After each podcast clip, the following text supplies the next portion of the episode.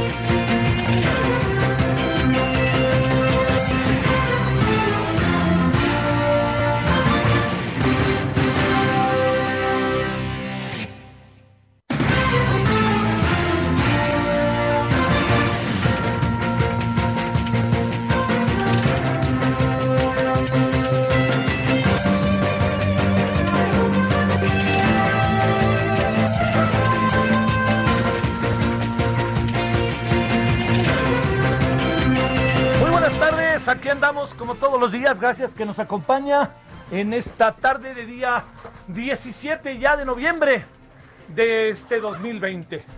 Eh, otra vez el, el asunto del tránsito se pone muy, muy terrible. Cuesta mucho trabajo moverse, ¿no? En la, en la ciudad, ya lo sabemos pues, pero pareciera como que no, como que seguimos sin hacer un auténtico acuse de recibo de lo que está pasando. Y yo creo que ahí tendríamos que ser más, pues la verdad que se lo digo, un poquito de más, este, severos, más, eh, más firmes, ¿no? Quizá. Pero bueno, no es así. Y al no ser así, este, lo único que queda es este, tener el mayor de los cuidados. Pero sí le quiero decir que las avenidas eh, más que mueven más a la ciudad, ya sabe, Avenida Revolución, Insurgentes, Circuito Interior, Periférico, Patriotismo, hablo de la Ciudad de México, ¿no? Universidad, pues están realmente ni para atrás ni para adelante. Entonces, pues, más bien váyalo contemplando y, este, y entremos en otros temas, entremos en nuestros temas agradeciéndole que nos acompañe. Miren, eh, fíjese que hay algo que de repente yo quisiera distraer su atención.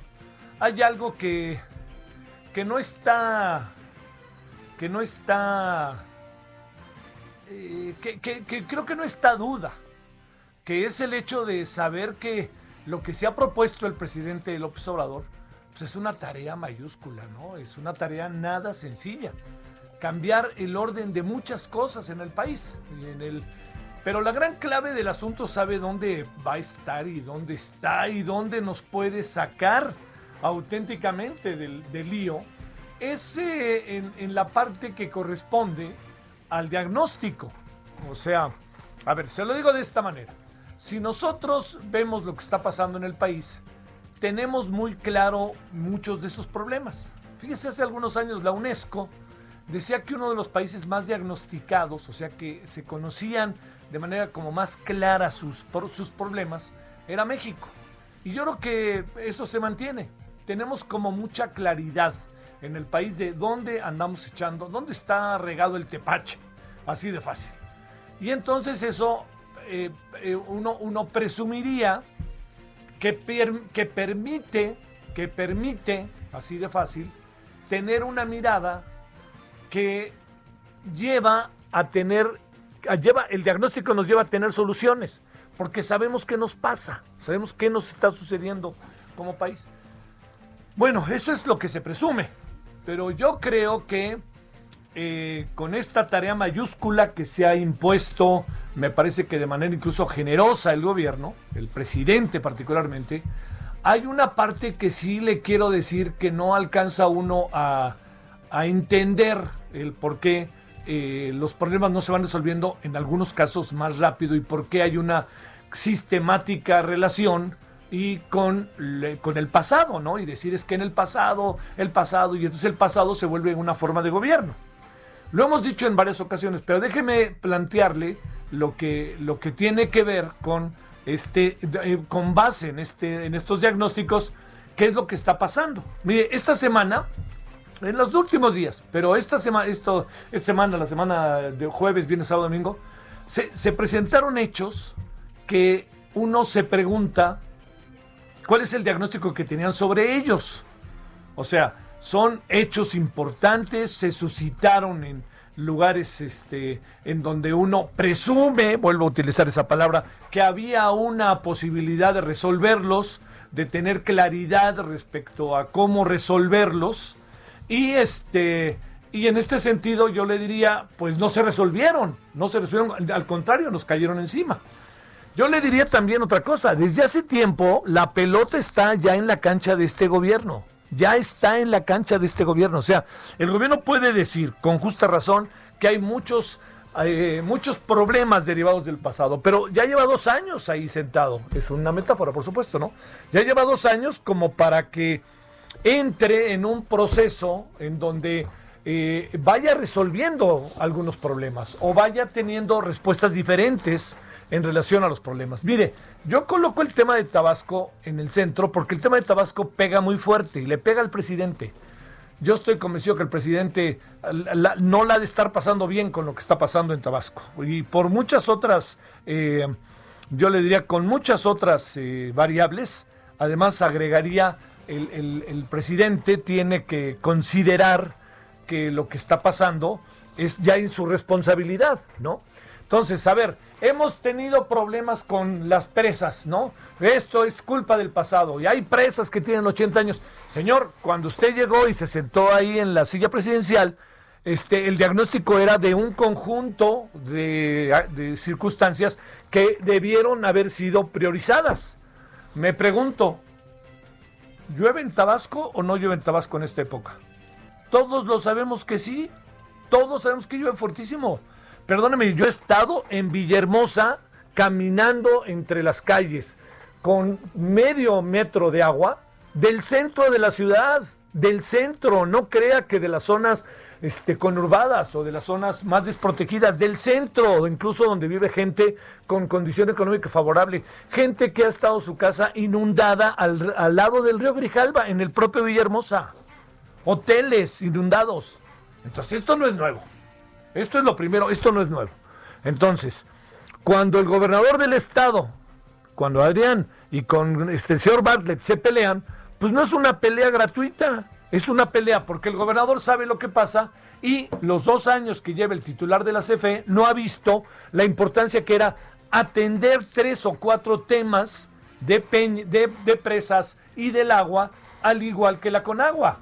Entonces, a ver, lo de Ciudad Juárez, lo de eh, lo que pasó allá en, en- en Delicias, ese era un asunto que se tenía que atender. Se tenía que atender desde antes. Se dejó llegar. Oiga, que hubo grilla política y que el señor Javier Corral sí, pero esa era una responsabilidad no solo del Estado, una responsabilidad federal con los Estados Unidos. Es de gobierno federal a gobierno federal. No es solo de gobierno a gobierno, del gobierno de México y el gobierno de Texas. El gobierno de Chihuahua, perdón, y el gobierno de Texas.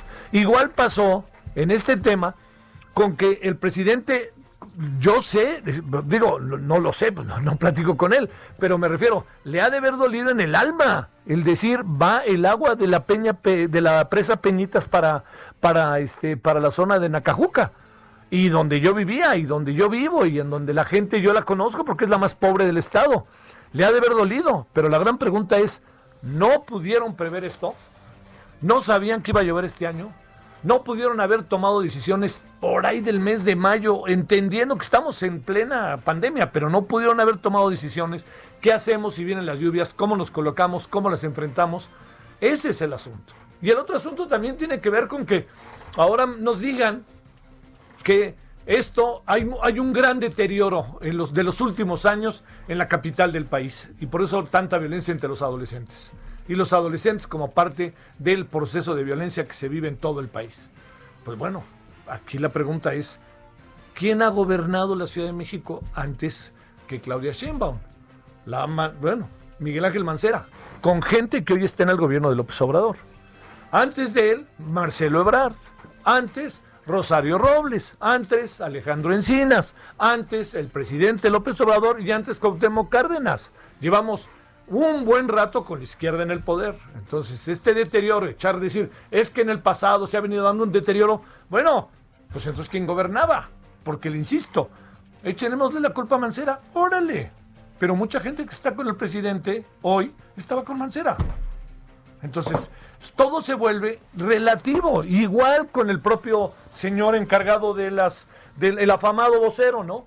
Es que las vacunas, todo está cargado de corrupción y es que esos que este laboratorios y todas estas cosas de congelamiento, bueno, no pudieron pasar estos nueve meses pensando en cómo podría venir. No están para eso los especialistas. Lo que pasa es que se cerraron, no quieren escuchar a nadie porque no quieren escuchar voces diferentes a las de ellos.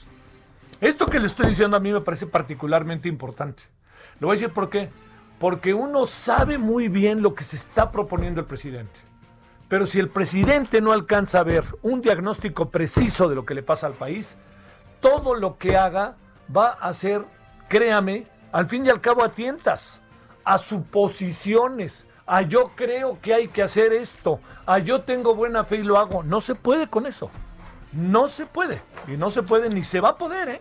Ni se va a poder tarde que temprano vamos a tener ante nosotros problemas mayúsculos en ese sentido. Nos vamos a meter en líos incontrolables, líos en que no vamos a poder resolver las cosas, a pesar de la genuina buena voluntad que se pueda tener. Dicho de otra manera, es un momento muy delicado en donde yo sería de la idea de dejemos, hagamos a un lado, por favor, tantas culpas y asumamos nuestras responsabilidades. La pelota desde hace dos años y más, porque acuérdese que Peñalito casi después de las elecciones salió corriendo. O sea, si por él hubiera estado, si hubiera ido a España, el día siguiente de las elecciones, perdón, la noche de las elecciones, si hubiera agarrado el Mexican Air Force One, al fin y al cabo todo allá podía, y vámonos a España y arréglense como puedan. Yo regreso el primero de diciembre para la toma de posición. Iba huyendo materialmente del país. Y entonces Ahí se hizo la consulta sobre el aeropuerto, recuerde, y el presidente todavía no era presidente. Y se hizo la consulta y se decidió, papá, se acaba el aeropuerto de Texcoco. Entonces, yo insistiría, hay ya un proceso de responsabilidad que compete al actual gobierno. Y eso es lo que hay que ver. Y la gran cuestión no es que yo piense que el gobierno lo rehuye, es que qué diagnóstico tiene de las cosas. Ese es el asunto. Y con base en el diagnóstico, cómo actúa. Y ahí hemos encontrado, créame, que en verdad una buena cantidad de problemas y van creciendo los problemas. ¿eh? Van creciendo si no se atacan y si se piensa que una forma de entenderlos es el pasado. Yo le diría, no hay duda que ese pasado es en algunas partes ominoso, horrible, horrible. Pero hay también que entender algo. La pelota ya está en la cancha de este gobierno y este gobierno tiene que darnos soluciones. Y se las tiene que dar como se las está dando a gente en el campo, ¿eh? Y como se lo está dando a la tercera edad y como se lo está dando a los jóvenes este, emprendedores, bueno, no, esa palabra no se usa en este sexenio, ¿no? A, este, a los jóvenes, en fin. Pero yo diría, a ver, ¿Tabasco se puede evitar o no? Primera pregunta. ¿Lo que está pasando en el centro de la ciudad es culpa solamente del pasado o qué anda pasando? Tercero, no se compran medicinas y los papás de niños con cáncer y todo esto no entran en acción porque resulta que este, hay corrupción. Por favor, ¿dónde está la acción directa de este gobierno? Y yo insisto, tengo la impresión de que todo lo que tiene que ver con los diagnósticos está lejos, lejos de tener claridad de qué es lo que está pasando realmente. Y me extraña porque si alguien conoce, como lo presume a menudo el presidente, pues es él. Si alguien, si alguien ha recorrido el país, yo creo sinceramente que cuando el presidente dice pocos han recorrido el país como yo, creo que no tiene la razón, tiene absolutamente la razón. Pues entonces, ¿qué vio? ¿Qué vio para resolver algunas de las cosas como en su tierra? Bueno, pensemos y demos de vuelta con esto que créame que tiene un tono absolutamente productivo y constructivo. Sinceramente se lo digo, yo voté por el presidente y no me arrepiento de haberlo hecho. Pero cuidado con lo que están haciendo al gobernar. Ya la pelota está en su cancha, entiéndanlo de una vez por todas. Ya no pueden pensar en el pasado. Ya, ya, les toca, es su turno, así de fácil, como en la fila. Ya llegaron a la ventanilla y ya los están atendiendo. Y ahora ustedes atiendan, así de fácil. Bueno, 16 con 15 en la hora del centro. 11 de 17 de noviembre de este 2020. Aquí andamos como todos los días agradeciéndole 98.5 de FM y toda la red de Heraldo Radio en todo el país. Y empezamos con unos asuntos que seguro le pueden llamar la atención. Solórzano, el referente informativo.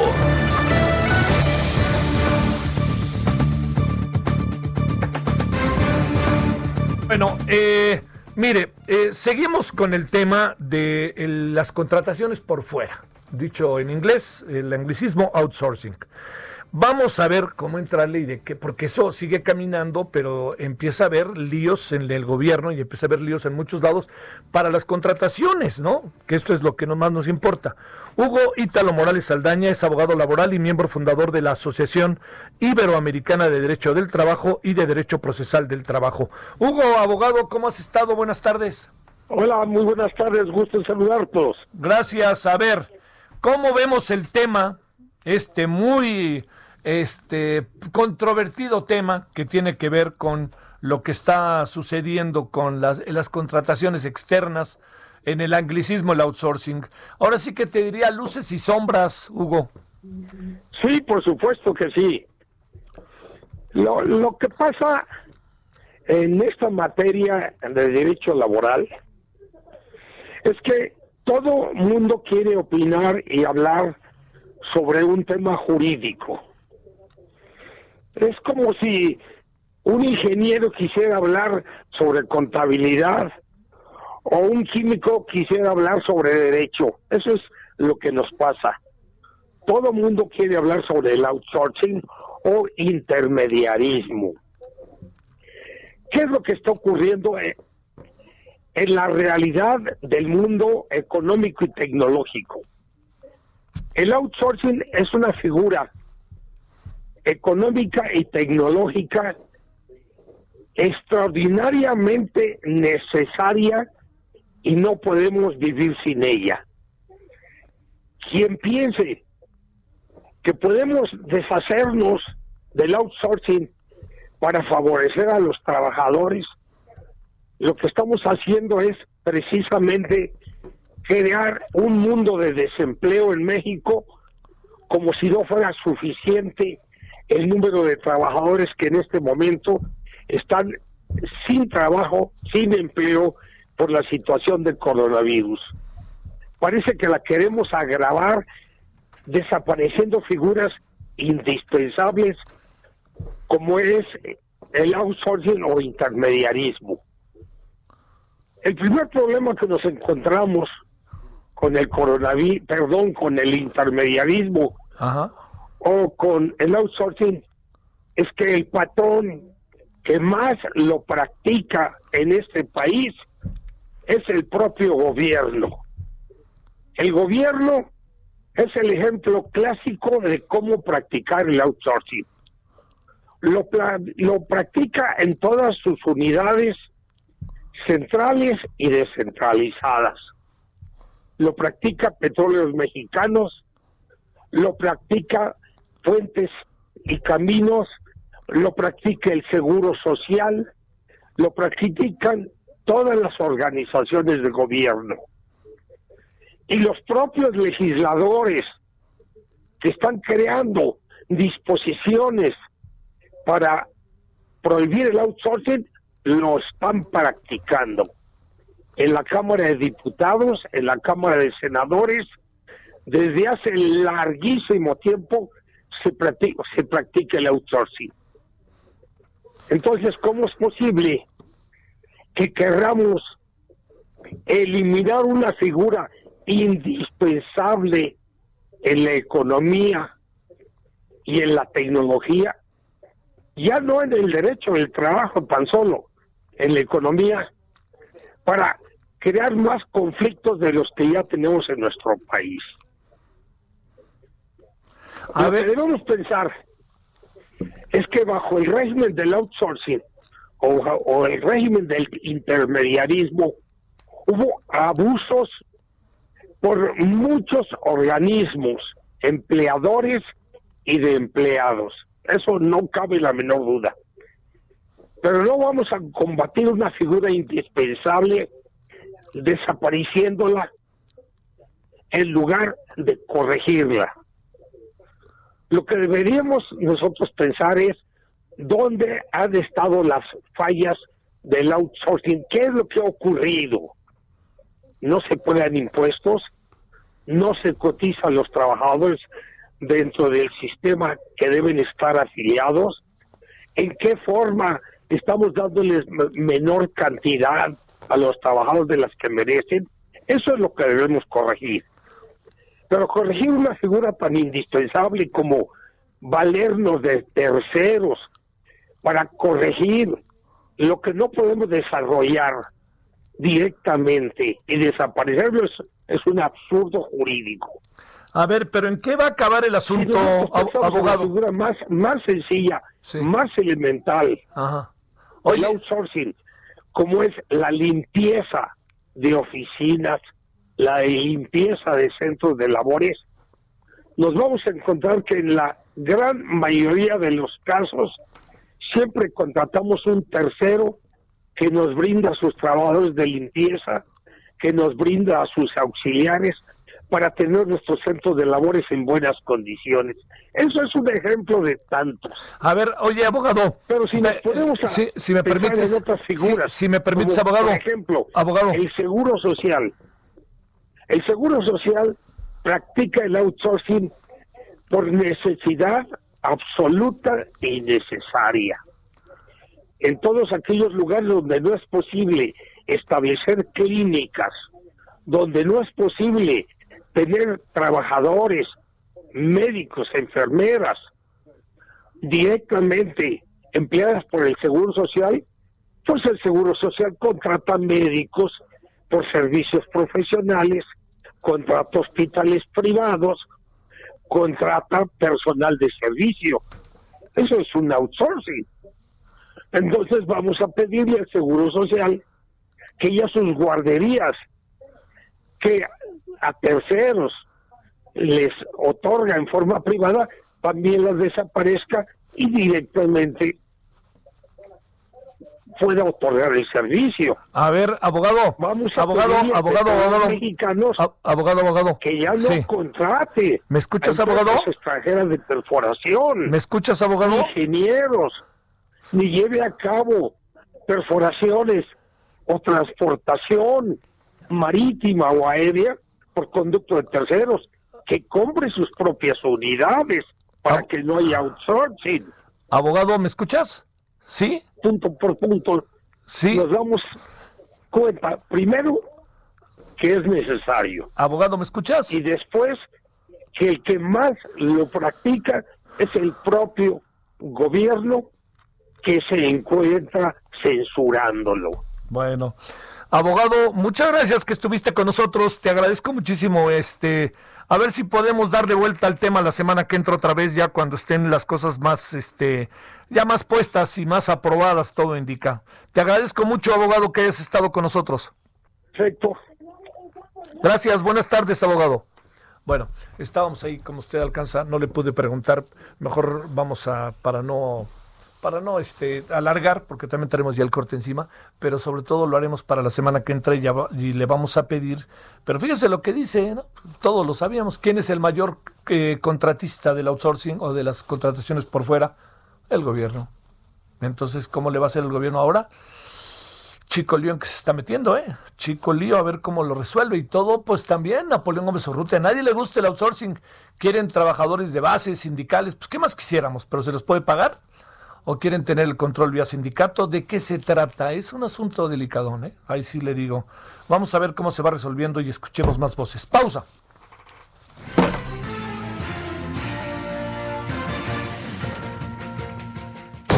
El referente informativo regresa luego de una pausa. Estamos de regreso con el referente informativo.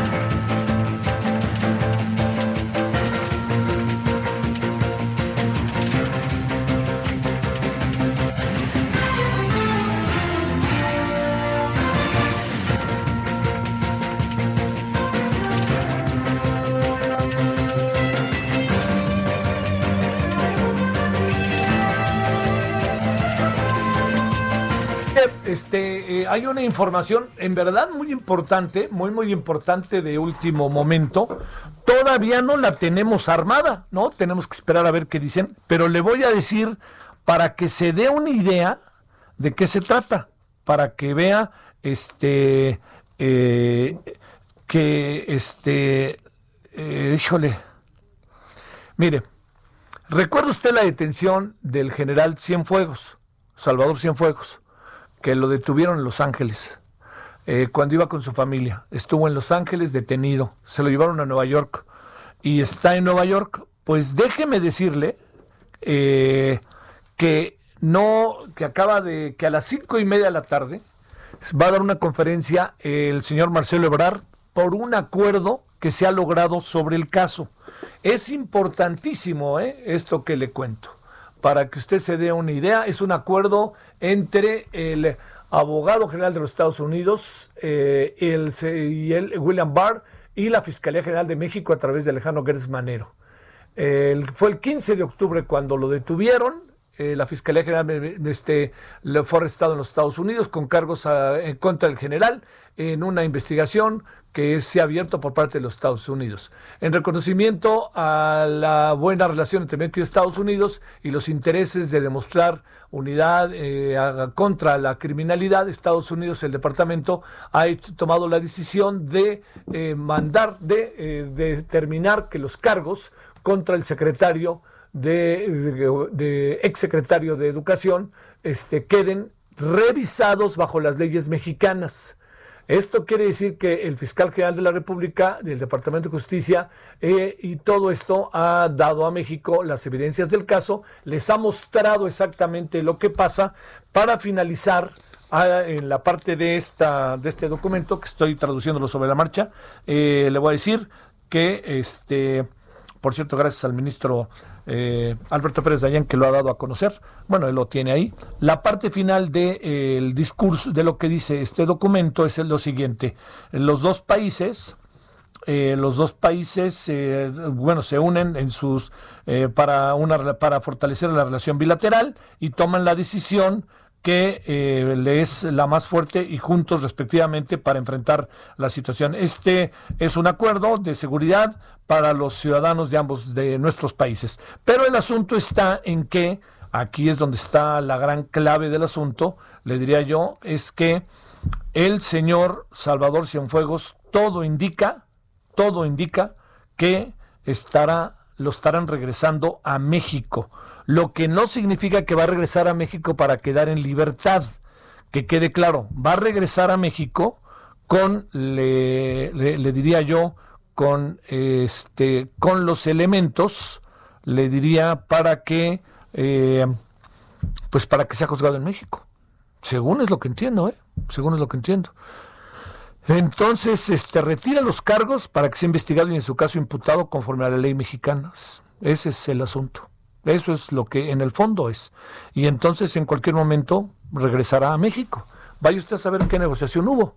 Por cierto, hoy en el portal de Sin embargo, Dolly Esteves entrevistó al abogado del general Cienfuegos y dejó claramente establecido que nada tiene que ver con el gobierno mexicano, que ni el gobierno ni el consul mexicano ni el consulado de Los Ángeles ni de Nueva York le han pagado nada, que es un acuerdo en que ellos llegaron entre el gobierno, entre los familiares del general Cienfuegos y el abogado. Dicho de otra manera, en cualquier momento puede llegar el general Cienfuegos a México y habrá que ver qué pasa, porque le quiero recordar algo. Hasta la información que tenemos, el general Cienfuegos no tiene acusaciones en el país.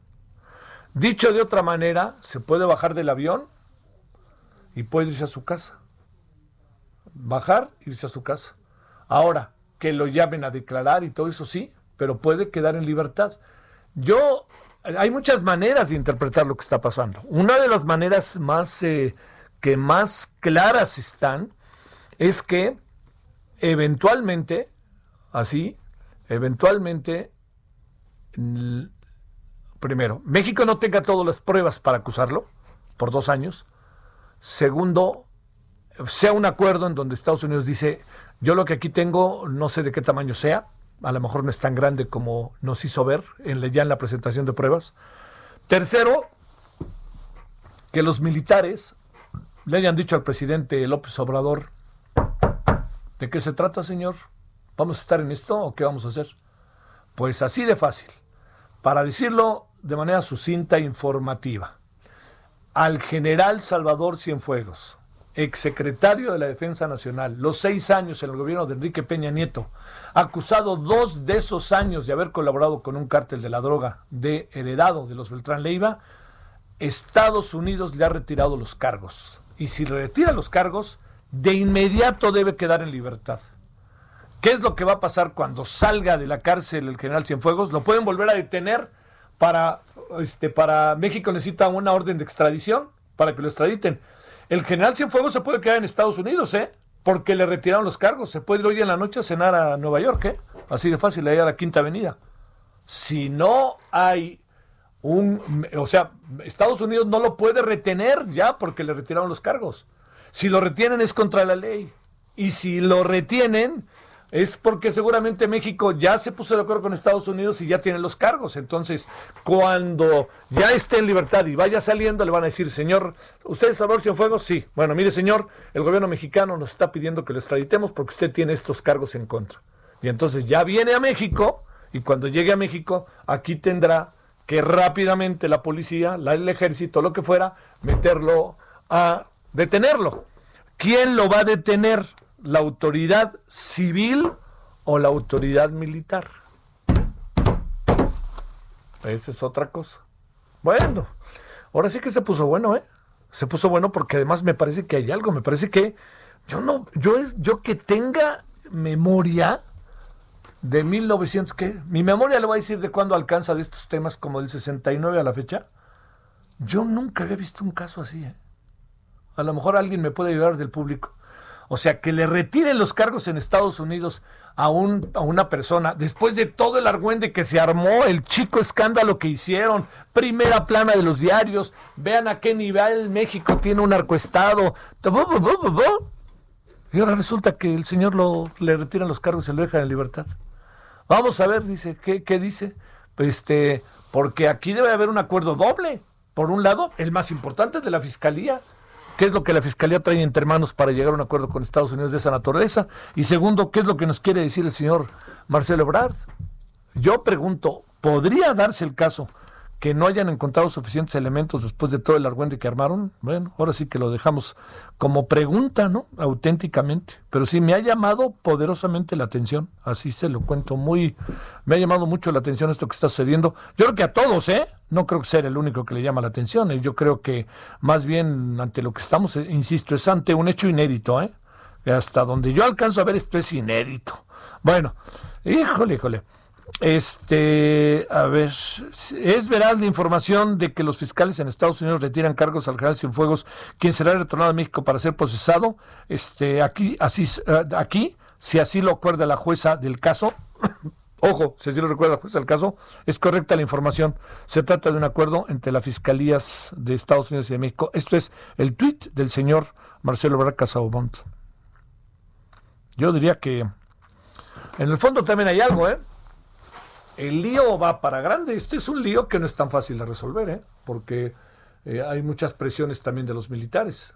Pero bueno, a ver, gracias a la estrecha relación entre nuestra homóloga norteamericana, tomó la decisión de solicitar a una jueza que se desestimen los cargos contra fuegos para que sea investigado y, en su caso, procesado acorde con leyes mexicanas. O sea, a ver, pero. La verdad que me. O sea, no me queda muy claro por dónde está el asunto. A ver, una, pensando en voz alta, una de las posibilidades es que, eh, digamos, la acusación que habría con el general, contra el general Cienfuegos en Estados Unidos es la distribución de la droga en Estados Unidos. Y eso es muy penado, ¿no? ¿Será, será que? Yo creo que evidentemente hay cosas colaterales que no, que no conocemos y por qué se llegó a ese acuerdo. Porque pues, de esto debe estar enterado perfectamente, ya saben quién, ¿no? Pero retirar todos los cargos significa, si hoy se informó que retiran todos los cargos, el señor Cienfuegos puede estar en el McDonald's de la Quinta Avenida echándose una hamburguesa y nadie le puede hacer nada. Entonces, este, vendrá a México cuando se determine qué lo van a extraditar y por qué lo van a extraditar si acá no hay todavía este ningún tipo de razón. Bueno, este ya, ya leí todo lo que hasta el momento se ha dado. Pues a las cinco y media, ¿no? A ver qué dice el señor Marcelo Obrar de qué es lo que va a pasar. Todo indica que llegando a México lo tienen que detener, ¿no? Sería lo que yo entiendo, pero para detenerlo tiene que haber una orden y tiene que haber acusaciones. Y dijeron hace días, recuerde usted, claramente, hace días, dijeron claramente que aquí no había este, acusaciones en su, en su contra, ¿no? Eh, Mire, este, quería ver si había algo más antes de irnos con París. El 14 de agosto del 2019 fue la acusación, cambio de sobornos, protegió a carteles y ayudó al tráfico marítimo, marítimo y terrestre de cocaína, heroína y eh, metanfetaminas y marihuana. Eh, y al ratito, pues a las cinco y media veremos qué pasa. ¿Cómo la ven? El asunto que sí cambia, así, así cambia en buena medida el, este, el, tema, ¿eh? cambia mucho la, dinámica de las cosas. Ya, ya, le habíamos traducido, leído pues lo que es el acuerdo de los del Departamento de Estado, de la, del Departamento de Justicia de los Estados Unidos, y en eso andamos todavía, ¿eh? No, no, no, no hay, a ver, pues la idea, por lo que queda claro, es que va a ser procesado y acusado por la Fiscalía en México, ¿no? Pero pues evidentemente bajo otras condiciones, yo, yo supongo, ¿no? Eh, bueno, no, no vaya a ser que cuando llegue a México, pues entremos en un nuevo capítulo los oyesco. Les voy a contar todo lo que sé de cómo se hizo todo esto. Como diría Broso, ¿quieren que les cuente un cuento?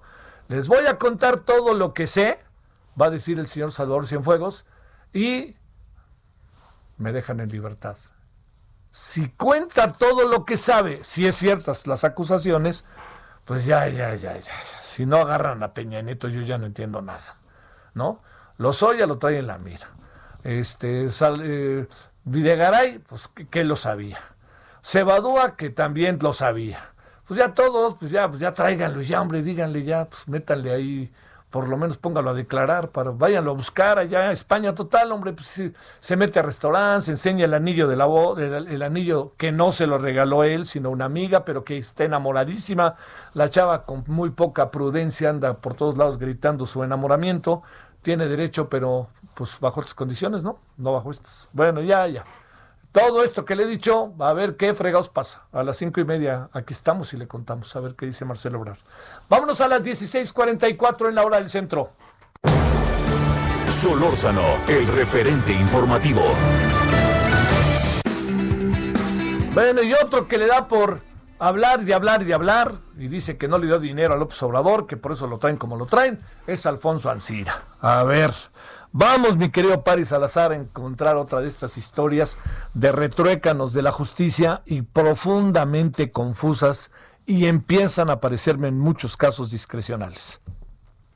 Buenas tardes, Javier, amigas, amigos del Lealdo de México. Así es, y es que el secretario de Relaciones Exteriores, Marcelo Ebrard, esta mañana en Palacio Nacional aseguró que procederá la extradición de España a México del empresario de Altos Hornos de México, Alfonso Ancira. Y es que en la conferencia matutina el canciller mexicano explicó que la Audiencia Nacional de España ya autorizó la extradición de Alfonso Ancira y una vez que se resuelvan algunos procesos en curso como el amparo, podrá ser enviado a México. Y hay que recordar que a la Fiscalía General de la República investiga si entre Emilio Lozoya, exdirector general de Pemex, y Alfonso Antira, el empresario de Altos Hornos, pactaron la venta y la compra de la empresa agronitrogenados a un precio superior al real y que de acuerdo a avalúos oficiales se pagó en un sobreprecio de cerca de 200 millones de pesos. Es así que el canciller dijo que ya estaría próxima esta extradición hacia México y bueno, dijo que el gobierno de España mantiene a México informado sobre cada paso procesal que sigue en el caso de Alonso Ancira. Y como bien decías, el presidente Andrés Manuel López Obrador dijo que no hubo ningún acercamiento en ningún momento con Alonso Ancira para este para que financiara su campaña. Entonces, eh, que él no tiene ningún eh, compromiso con él ni con ningún otro empresario, que incluso dijo que Alonso Ancira fue uno de los beneficiarios del gobierno de Carlos Salinas de Gortari, quien este y realizó la la privatización de varias empresas mexicanas y una de ellas agronitrogenados que fue eh, eh, al caer a manos de Alfonso Ancira y que bueno después la revendió a un sobreprecio a petróleos mexicanos Javier. Bueno oye este eh, a ver pero pero al fin y al cabo el señor ya lo van a extraditar y va también este pues a lo mejor llega y empieza a contar todo otra vez y lo ponen ahí en una jaula de lujo en su casa no Así es una de las posibilidades y alcanzar a llegar a algún acuerdo con la Fiscalía General de la República para hacer una especie de testigo protegido, una, eh, de testigo, podría tener quizá este privilegio de, de tener eh, prisión domiciliaria. Pero esto será cuestión que llegue a un acuerdo sus abogados y la Fiscalía General de la República. Nueva fase 3, fases 3 en México. ¿De esto de qué se trata, querido París? Ah, sí, Javier, también el, canciller dijo que en México se van a iniciar tres protocolos de fase 3 de vacunas eh, contra el COVID-19 de la empresa Novavax de Estados Unidos, CureVac de Alemania y también la empresa china Sinovac. Estas tres fases tres ya están, eh, que es la última fase de, eh, de los ensayos clínicos de las, estas vacunas, serán, eh, ya están revisadas, están siendo revisadas por la COFEPRIS y por la Secretaría de Salud y podrían iniciar estas, estas vacunación, este proceso de ensayo clínico en México. el único dato que se dio relevante es que serían cerca de dos mil voluntarios mexicanos para la para la vacuna de Novavax, si es lo que ya son, con lo que ya México ya tendría otra fase 3, como la que ya se incluye en estos días de Cancino en ocho estados del país. Es así como México está buscando, poco a poco se acerca a esta eh, vacuna. Dijo también que la empresa, eh, la vacuna de Moderna, esta vacuna que ayer informó que tiene un 94%, 94.5% de efectividad, ya México también tendrá acceso a ella, ya que se encuentra dentro del portafolio de COVAX que este eh, mecanismo multinacional para que la distribución de la vacuna, México ya está ahí y también ya hay un mecanismo de precompra, por lo que México podrá tener también acceso a esta vacuna de Moderna, que ya ha anunciado que tiene 94.5% de efectividad, Javier. Bueno, sale. París, buenas tardes. Buenas tardes. Vámonos a las 16:49 en la hora del centro. Solórzano, el referente informativo.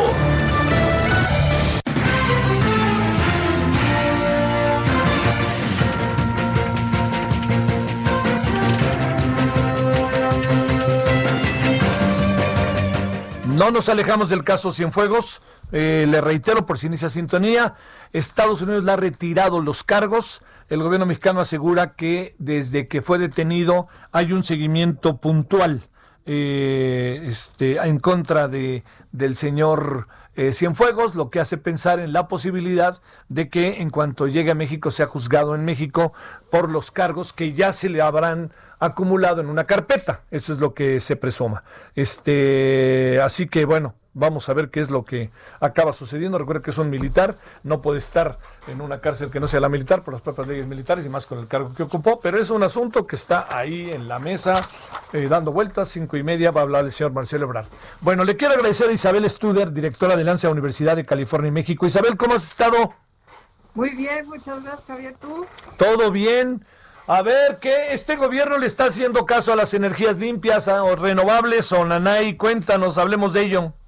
Pues no, claro que no, ya sabemos que no, y lo cual es muy lamentable porque obviamente pues hay muchas cosas en juego muy importantes para el país. ¿No? O sea, si uno apoya las energías renovables es por varias razones. O sea, una porque realmente te interesa el cambio climático, el futuro de las generaciones. Lo hemos hablado aquí en tu espacio ya muchas veces, ¿no? Pero digamos que no te importa este el cambio climático. Bueno, pues eh, sabemos muy bien que el uso de combustibles fósiles pues tiene un impacto tremendo, por ejemplo, en la salud en un país como México, en donde tenemos más del 75% ya viviendo en zonas urbanas, nos debería importar el hecho de que cada año se mueren entre 45 mil y 50 mil personas por contaminación al aire, o sea, por problemas relacionados con el aire, la calidad del aire, para no hablar de muchos otros impactos. Pero digamos que eso tampoco te importa, este Javier, porque aunque no te importa el cambio climático, no te importa la contaminación.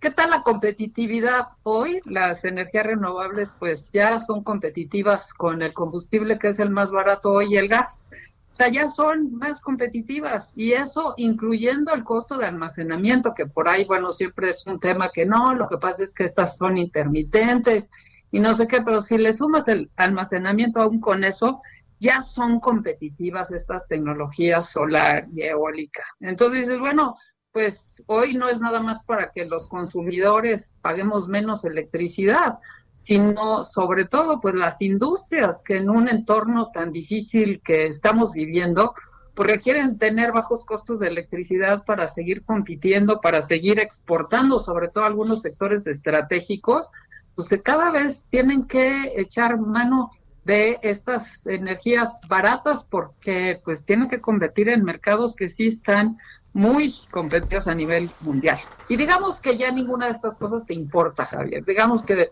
que más lo que más te importa es la seguridad energética. Tú sabes que actualmente México importa hoy el 90% del gas natural que se consume en el país. O sea, y la mitad de eso es para la generación de electricidad.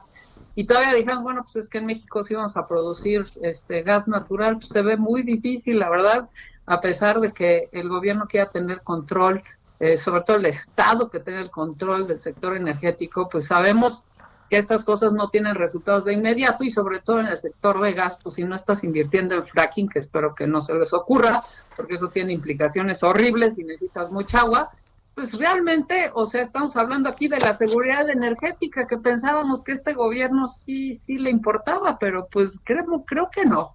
Y ya digamos que si no te importa ni el medio ambiente, ni el cambio climático, ni la competitividad, ni la seguridad energética, pues te debería importar qué está pasando en el resto del mundo, porque ya están asumiendo muchas regulaciones en todos lados para atender este tema del cambio climático y la contaminación. Y por ejemplo, pues a principios de este año, la Organización Internacional Marítima dijo que ya no, pues que iba a prohibir todos los combustibles eh, con alto contenido de azufre y eso pues este hizo que México no pudiera vender el combustóleo y pues por eso estamos inundados de combustóleo en el país, ¿no? Y bueno, pues ahora que tenemos un nuevo presidente electo en Estados Unidos, Joe Biden, pues ya prometió que el tema de cambio climático va a ser este va a ser una gran prioridad en su agenda y entre otras cosas va a impulsar la electrificación de, la industria automotriz. Tú sabes muy bien que la industria automotriz pues es un eje crucial del sector manufacturero en México y de las exportaciones. Entonces, pues si vamos a caminar hacia la electrificación allá, pues va a tener una implicación muy disruptiva en este sector. Entonces, por todas esas razones, pues sí llama mucho la atención que, que el gobierno actual realmente no esté poniendo más atención en impulsar las energías renovables y todo lo contrario, está poniendo todos los obstáculos. Oye Isabel, eh, traemos hay problemas hoy de tiempo, ya ves que apareció esto del general Cienfuegos. Entonces, ¿qué te parece si le damos vuelta otra vez al asunto por ahí del jueves o viernes y platicamos más pausadamente, pero ya escuchamos el punto de partida? Me parece perfecto, Javier, yo encantada. Bueno, te mando un gran saludo, Isabel, y gusto de volverte a saludar. Igualmente, un abrazo. Para ti, hasta luego. Bueno, vamos a la pausa. Estamos con el tema del general Cienfuegos, que le han retirado los cargos en Estados Unidos. Ya le contaremos. El referente informativo regresa luego de una pausa. Estamos de regreso con el referente informativo.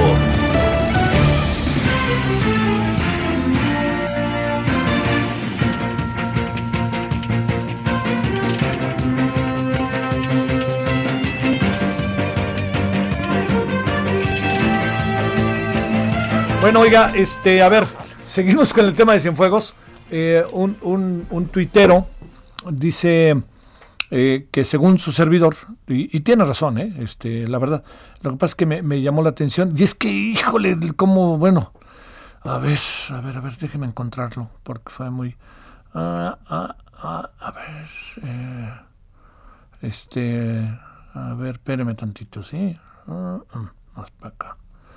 Vamos a ver si acá lo tenemos. Es que, fíjese, un, un, este, un eh, tuitero eh, nos dice eh, que, que, yo había planteado que todo indica, bueno, que, que el, el, general Cienfuegos va a ser traído a México por un acuerdo y que no hay entre que no hay acusaciones en su contra y tiene toda la razón. Ahí le va el, el asunto, señor, perdóneme que no lo encuentre aquí, estoy buscándolo.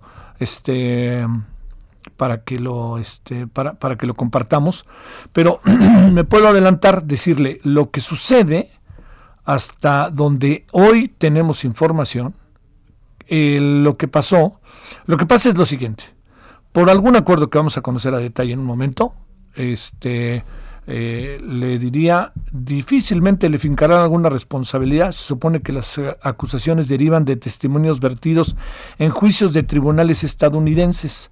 Así es casi improbable elaborar una carpeta de investigación. Se me hace que esto es eh, consecuencia clara de, pues, este, bueno, puede interpretarse de muchas maneras. Qué cosa, ¿eh? Qué cosa, qué cosa. Ya no digo más. Pero saludos a quien me lo envió. Este, a ver, déjeme decirle, este, eh, a ver, le voy a decir qué, qué, qué, qué asuntos pueden cruzarse Israel, aguántanos tantito, ahí vamos contigo. Nomás déjeme decirle qué, asuntos pueden este, mm, mm, mm, cruzarse. A ver, primero, hay acusaciones contra el general Cienfuegos en México. Dice, dice la fiscalía y dice el secretario de Relaciones Exteriores y lo dijo el presidente que se estaba investigando a partir de que se le detuvo. Se investigó qué estaba pasando en México. Primer asunto. Que presume que ya hay una carpeta armada en el país en contra del general Cienfuegos. Primero. Segundo asunto, hay un acuerdo entre las fiscalías de Estados Unidos y México de que Estados Unidos le retire los cargos para que en México sea juzgado. Acorde, y en su caso, ¿no? Pues sea en su caso juzgado. No, se le investigue en su caso juzgado. Tercero, queda en libertad, ¿no? En sentido estricto. Si México no lo amarra, pues el señor se puede ir. No creo que sea el caso, pero en sentido estricto podría tener la libertad de decir, ahí se ven, ya me voy porque no tengo nada y le vuelvo a decir, se estaría echando una hamburguesa en el McDonald's de la Quinta Avenida o de donde sea, del Soho, donde quiera. Bueno, pero aquí la gran clave del asunto está en si ya hay suficientes pruebas en su contra, ojo, ojo, que las pruebas en contra del señor Cienfuegos son pruebas de dichos verbales. No hay nada que pudiera colocarlo en una situación extrema. Bueno, este, esto que, que, le estoy diciendo coloca el escenario eh, un poco delicado.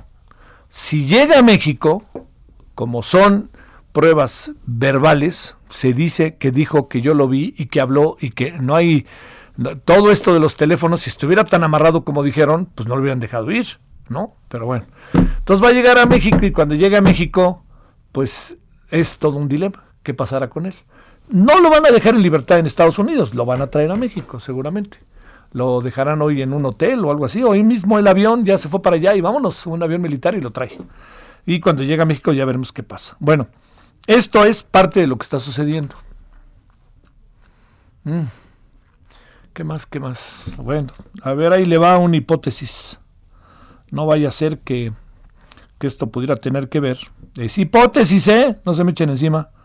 Pues con algo que pasó el 3 de noviembre, ¿no? Con mantener una, un acuerdo entre las fiscalías debido al buen trato que ha habido por parte del presidente ante el triunfo de Biden y que se ha mantenido el presidente a distancia del tema. Favorcitos luego les llaman. Bueno, no, no digo, no digo más porque este, porque en verdad, si le cuento, no, no, no, no hay todavía mucha tela de dónde cortar, pero ya lo que le hemos dicho es lo que está en la mesa. Muchas de estas cosas son, que quede clarísimo, hipótesis, ¿eh? Muchas de estas son hipótesis. No hay más este, eh, que, poder en este momento conversar. Bueno, eh, lo que sí queda ahí clarísimo es que eh, lo que venga ahora, pues dependerá mucho de lo que nos diga al ratito el señor el señor eh, este, eh, Marcelo Obrar. Bueno, ahora sí, punto y aparte. 17 con 5 en esta tarde que se puso convulsa. Solórzano, el referente informativo. Ya sabe que nosotros el tema de los papás y mamás de niños con cáncer nomás no lo vamos a dejar pasar. Eh, de, los papás que tienen a sus hijos con cáncer. Llaman 747 días sin medicamentos y tratamientos. Israel Rivas, a ver, ¿qué pasa? ¿Qué, está sucediendo Israel? ¿Qué es lo último que nos tienes? Su, que ojalá el señor Biden pues sí les haga caso. Hola Javier, buenas tardes, como siempre es un gusto saludarte. Y, y, bueno, pues este, justamente, pues este tema de la carta a Biden por la sensibilidad en el tema, ya bien lo dijiste, y ojalá pueda también ayudar al gobierno mexicano, pues a resolver esta grave problemática. Pero también nosotros no nos quedamos, no, no nos hemos quedado de brazos como ciudadanos, ¿eh? Porque finalmente los papás de niños con cáncer somos ciudadanos, con una broncota, pero somos ciudadanos, con la broncota del de tabaco, pero seguimos siendo ciudadanos. Y fíjate que explorando este ramillete de posibilidades, Tú sabes que la Constitución nos faculta y nos autoriza a tener iniciativas ciudadanas o populares, que es lo mismo. Y que en base a eso, pues arrancamos hoy formalmente esta campaña para recabar firmas, para hacer realidad un hecho que es eh, eh, una iniciativa de reforma constitucional y leyes secundarias que garantice, y aquí lo subrayo la palabrita clave, clave es que garantice de forma integral los medicamentos pediatro-oncológicos, es decir, los tratamientos de forma integral.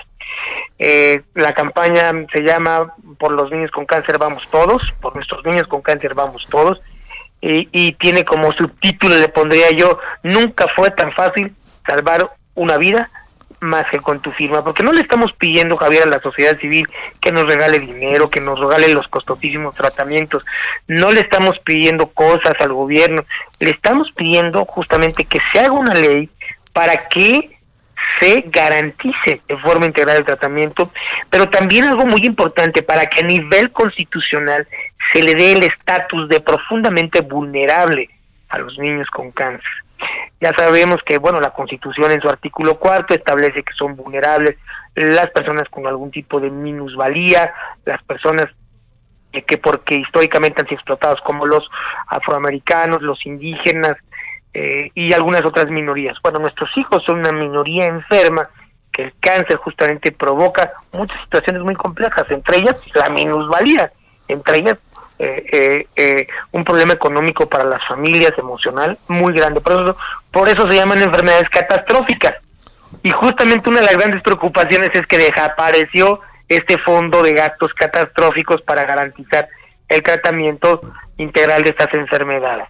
Entonces esto nos da una oportunidad, por un lado, de hacer una garantía muy buena de los tratamientos y por el otro, eh, de, de, de también hacer un ejercicio muy interesante ciudadano, también en este asunto, ¿no? Sí. Oye, Israel, a ver, eh, este, yo, yo te planteo, este, lo, lo que pudiera estar pasando con estas sistemáticas afirmaciones por parte de eh, del subsecretario López Gatel en el sentido de que pues hay mucha corrupción y por eso se pierden las medicinas y ahora sí se las vamos a dar.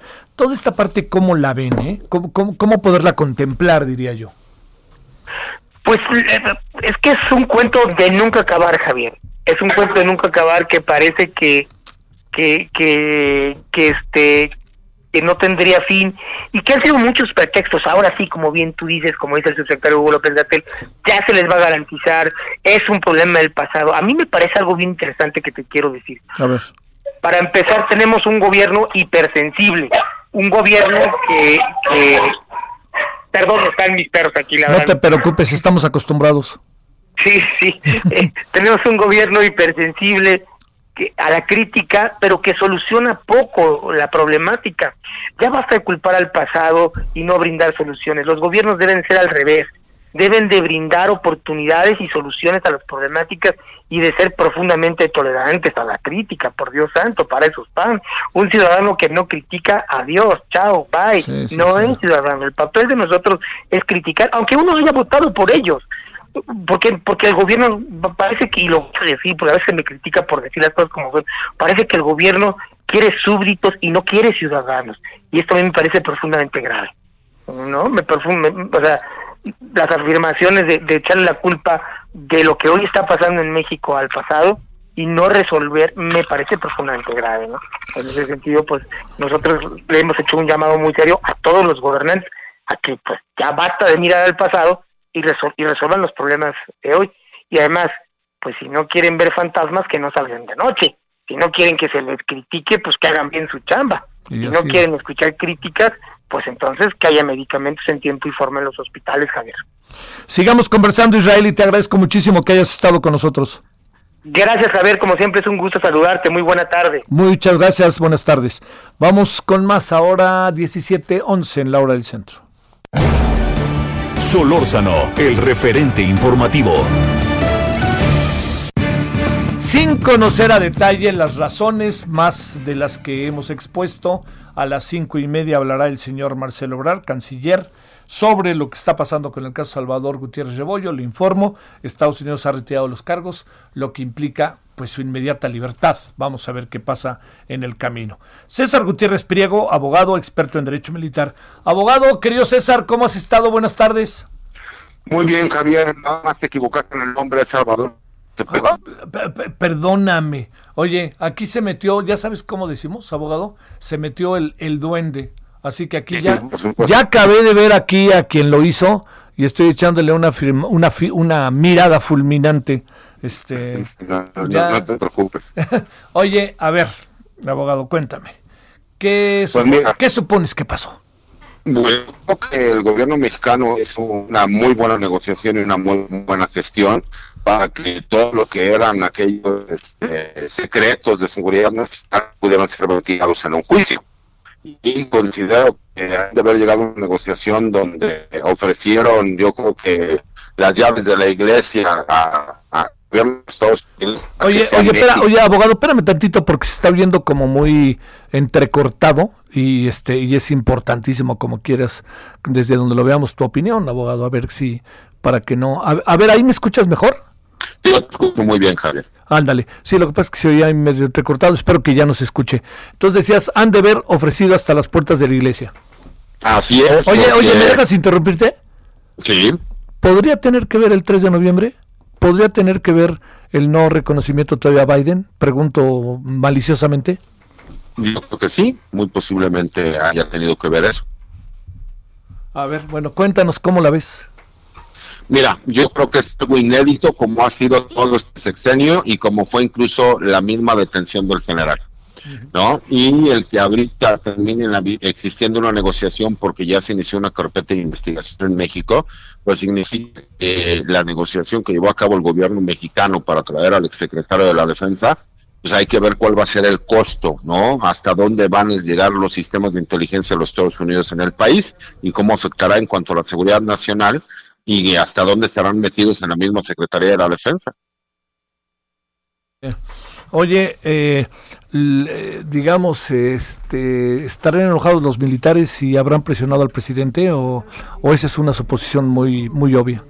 No, yo estoy seguro que los militares presionaron al presidente para que aceptara entregar lo que fuera necesario, pero que el general secretario, el secretario de la Defensa fuera juzgado en México. Porque recordemos algo, si él se le encontrase culpable, sería una mancha para la imagen del ejército, para toda la historia, que nunca podrían levantar esa imagen. ¿Y te imaginas la cantidad de secretos que uh, podrían salir uh, en un juicio de uh, ese estilo? Oye, y ahí te llevas en las, en las como dicen, entre los caballos a los que gobiernan hoy y a los que han gobernado, no solamente a los que gobernaron, ¿no? Y hasta los que gobernarían el día de mañana, mi querido Javier. Sí, sí, sí, sí. A ver, déjame, este, eh, hasta donde alcanza uno a entender, no hay acusaciones en México todavía en su contra. Quiere decir que se bajaría, si lo trajeran, ¿eh? Porque yo decía la otra, pues ahorita se puede ir a comer tranquilamente porque ya tiene, si le retiras los cargos lo dejas inmediatamente en libertad, ¿no? Así es. O sea que se va a comer ahorita a Nueva York y nadie lo va a detener si no hay acusaciones. Así es. Incluso esa es la parte que me llama la atención, porque de acuerdo a lo, a lo, que comunica vía Twitter el Departamento de Justicia de los Estados Unidos, dice que en conjunto con el fiscal general de México, eh, que ya iniciaron una carpeta de investigación, se retirarán los cargos para que sea juzgado en México. Pero en México no sabemos por qué cargos se le van a juzgar. ¿Serán los mismos que en Estados Unidos? ¿Serán distintos? Oye, hay, hay alguien que, avesado en los temas de derecho como tú, que me plantea algo que me llamó la atención, que es eh, el hecho de eh, que, que, digamos, como están las cosas, eh, muchos de los testimonios vertidos en los juicios de los tribunales este, no, no están suficientemente fundamentados y entonces todo aquello de lo del teléfono que tanto se insistió Salvador, pues este se está diluyendo, ¿no? Porque si fuera lo del teléfono, pues no lo dejas ir, ¿no? Esas son como pruebas muy fehacientes, pregunto. Lo que pasa es que a mí lo que me llama la atención es si lo detuvieron y consiguieron una orden de captura por medio de una corte de Brooklyn, Nueva York, es porque tenían la certeza de que él había cometido un delito. ¿Qué cambió en este guion para que de repente pasamos de platicar en un convenio con los fiscales hace una semana a que salga un abogado que nadie conocía a decir categóricamente que no iba a haber un convenio, a que termine el, el Departamento de Justicia de los Estados Unidos cediendo a que sea México quien lo termine juzgando y que aquí en México sabemos que no va a pasar absolutamente nada y se le terminó ofreciendo una disculpa. Supones, eh, eh, este, eh, digamos, supones que llegando a México va a quedar en libertad o qué supones? No, yo creo que muy posiblemente ingres, lo ingresen a la prisión militar, que será el lugar en donde, por su calidad de, asesor del alto mando y de exsecretario de la defensa, es donde estará. Yo creo que habrá algunas audiencias en donde él demostrará que las imputaciones en su contra no tienen fundamentos y lo terminaron dejando en libertad con un usted disculpe y reivindicando su nombre y su honor militar para que quede como ejemplo que las Fuerzas Armadas son impolutas en este país y que no existen manchas sobre ellos. Y no, oye, oye, abogado, ¿y no lo creemos? Pues dicen que cuando las acusaciones no este manchan por lo menos tiznan, ¿no? Creo que independientemente de lo que pase siempre va a quedar la duda y yo creo que si no hacen un juicio eh, en donde se hagan todas esas investigaciones que ahora ya nunca sabremos si existían o no existían como tal, lo que sí sabemos es que hubo una imputación, hubo una detención y que después hubo una negociación del gobierno mexicano donde quién sabe qué se haya ofrecido y qué se haya dado para que lo puedan traer a México y aquí en México verás que de forma impoluta saldrá más limpio que el niño después de bautizo. ¿Qué te lo imaginas pasando la Navidad en su familia con sus cuates? No lo creo que lleguemos a ese extremo, pero a lo mejor vacaciones de Semana Santa sí podría ser. Qué cosa. Este, ¿Te esperabas algo así o no, abogado? Tú que conoces allá Eh, dentro las entrañas. No, por supuesto que no. Yo sabía que la Secretaría de la Defensa iba a hacer hasta lo imposible para tratar de, de proteger al exsecretario de la Defensa. Y más por una cuestión de imagen, independientemente del cariño y respeto que sienta el actual secretario de la Defensa por el exsecretario, ¿no? Ya que fue su jefe y quien lo nombró divisionario. Pero jamás me imaginé que el gobierno de los Estados Unidos se prestara a llevar a cabo una negociación de ese estilo. Si la llevó es porque tuvo una ventaja demasiado grande para conseguir algo que ellos estaban buscando y que de otra forma no hubieran podido conseguir. Este, suena fuertísimo lo que dices, ¿eh? Pues lo que pasa es que no le encuentro ninguna otra lógica, Javier, Sí. con todo respeto, Sí, sí, que tuvieron que haber ofrecido. ¿Qué tuvieron que haber ofrecido? Este, eh, la verdad que meto otra vez el tema de las elecciones del 3 de noviembre porque, pues digamos, eh, no sé, en, ese marco hay cosas que no se dicen, pero que están implícitas, ¿no? Y, y, digamos, la voluntad expresa de Raymond Barr, quien es el fiscal, pues va de la mano de ver a un presidente como el mexicano que está, sigue manteniendo una posición que de alguna otra manera empatía con, tiene empatía con la gestión del presidente Donald Trump, ¿no? Muy posiblemente estamos viendo que es el pago, ¿no? De el haber apoyado una a algo que también están buscando que es inédito en, en los Estados Unidos. Oye, este, déjame hacerte una pregunta final. Eh, esto nos viene mal regular con la información que tenemos, ¿eh? entendiendo que a las cinco y media nos pueden decir otra cosa. Eh, que me da me da la impresión de que hay demasiadas este, maromas y piruetas. Pero esto nos viene bien o mal. Mira, el problema es que siempre va a quedar la duda de que si en México se le van a hacer las imputaciones como se iban a hacer en los Estados Unidos. Y supongamos que en México él se, él se defiende y demuestra su inocencia. Siempre nos quedará la duda que si lo que tenía Estados Unidos eh, para imputarlo eh, hubiera sido o real. Y entonces creo que en vez de ayudarlo va a terminar perjudicando porque siempre va a quedar la duda. A ver, personajes de esta envergadura que tú has conocido a lo largo de tu vida, de tu vida, te pregunto, este, ¿lo ves metido en los enjuagues en los cuales se le acusa? Yo en lo personal no lo creo, te voy a decir por qué y sin defenderlo. ¿eh? Sí. Se me hace ilógico que un secretario de la Defensa Nacional anduviera haciendo negocios con narcotraficantes de medio pelo cuando él podía hacer negocios con los narcotraficantes más importantes del mundo, o en último los casos, los podía haber robado y hacer él el negocio directamente con la estructura que tiene la misma Secretaría de la Defensa. Por lo mismo a mí se me hacía fuera de todo lugar, pero si hubo una imputación porque supuestamente existe una investigación. ¿Tú crees que en este momento las Fuerzas Armadas, eh, César, estén en este momento eh, contentas? Yo creo que están contento el generalato. eh, Y hay que recordar algo, lo que se estaba jugando en el juicio del general Salvador Cienfuegos era el poder de los generales en este país. Si se demostraba que el general Cienfuegos era culpable, corrían el riesgo de que el próximo secretario de la Defensa Nacional fuera un civil y no un militar en activo. Ah, esa está muy buena. Esa, por ahí no la habíamos pensado, ¿eh, César? Por ahí no la habíamos pensado, ¿no? no que el de impunidad que se dio desde los tiempos de Miguel Alemán es, nosotros, ustedes ya no se metan en política, pero nosotros no nos metemos en el ejército. Claro, claro. Por eso tienen sus propios bancos, su propia seguridad social, por eso tienen su propio mundo y nunca son fiscalizados y pueden manejar de forma discrecional los presupuestos como ellos quieran. Bueno, oye, pues este te agradezco mucho porque pues, ¿qué supones que pueda decir? Ya te estoy metiendo en todas las bolas sabidas y por haber abogado. ¿Qué supones que diga Marcelo Obrar?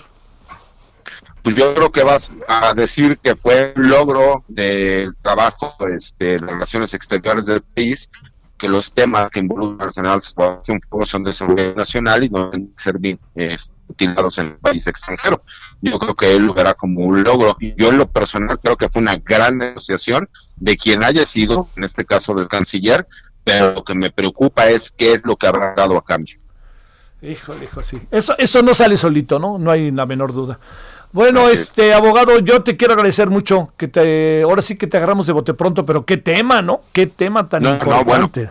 este es serio y este año en especial ha, traído las sorpresas más grandes que yo he visto en mi vida. Es como, para que entendamos, la detención es importante en la historia de la DEA, ha sido desde este momento, de acuerdo al Departamento de Justicia de los Estados Unidos, ignorada para que sea la Fiscalía General de la República quien lleve a cabo el juicio en contra del general. Eso incluso es una afrenta durísima para la DEA por parte del mismo gobierno de los Estados Unidos. Claro, ahí les dieron un zape auténticamente.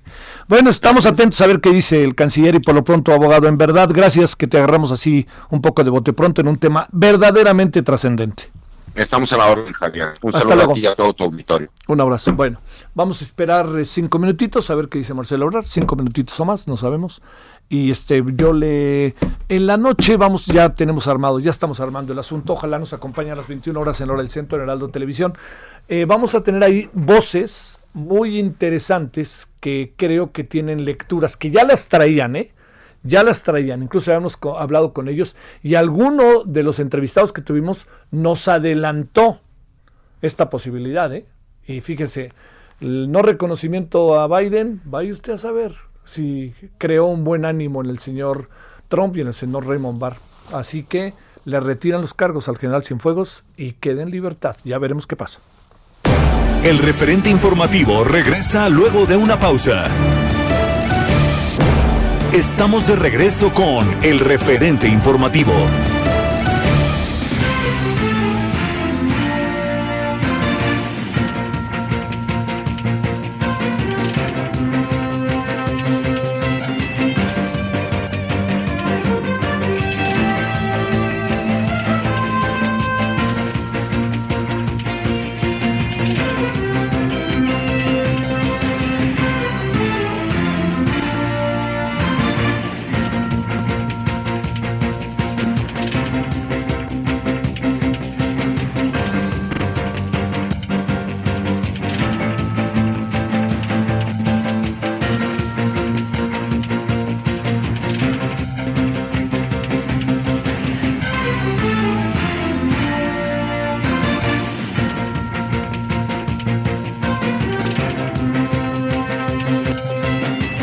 Estamos de vuelta a las 17.31 en la hora del centro de este martes muy, muy, que se hizo muy movido, ¿no? Porque, digamos, traíamos en la agenda asuntos que también a lo largo de la mañana se van este, desarrollando, este, traíamos, eh, como usted recordará hace un momento, el tema de, este, del outsourcing o de la, del, este, no solamente del outsourcing, de, la contratación por fuera, como yo le digo, para tratar de no usar el anglicismo. Traemos eh, el tema también de la marihuana, que vamos a tratar esta noche, no se lo pierda, vamos a tener ahí un debate con legislador del PAN y una legisladora de Morena para entrarle al asunto que esta semana se debe discutir. El 15 de diciembre es el último día. La Corte emplazó al legislativo para que el 15 de diciembre tenga ya una decisión sobre el tema del uso lúdico de la marihuana. Entonces están volviendo locos, y no lo digo peyorativamente, están viendo cómo le hacen, ¿no? Pero ahí estamos caminando con eso. Bueno, antes de que nos vayamos a la Cancillería para ver qué es exactamente lo que va a decir el señor Marcelo Ebrard Casaubond, vámonos directamente con Iván Saldaña. El PRD arremetió fuerte contra su ex candidato Andrés Manuel López Obrador. Adelante, Iván.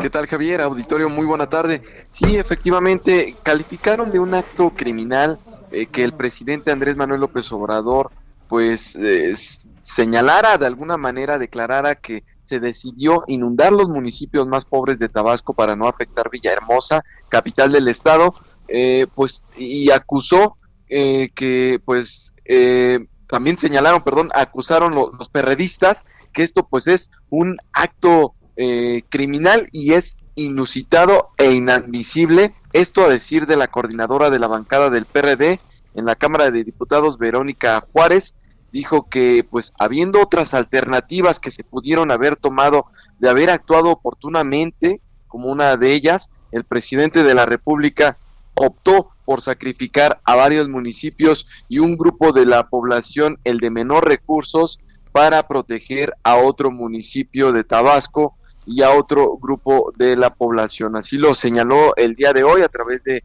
un comunicado, pero también eh, a, la par eh, uno de los integrantes también de esta bancada, Antonio Ortega, de manera en otro comunicado es, expresó que van a citar a pues a personal de la Comisión Nacional del Agua, los responsables, a la Comisión de eh, de, que ve el tema de, de, todo el asunto hídrico, pues eh, dijo que lo van a citar también a la Cámara de Diputados para que expliquen por qué decidieron llevar a cabo esta acción.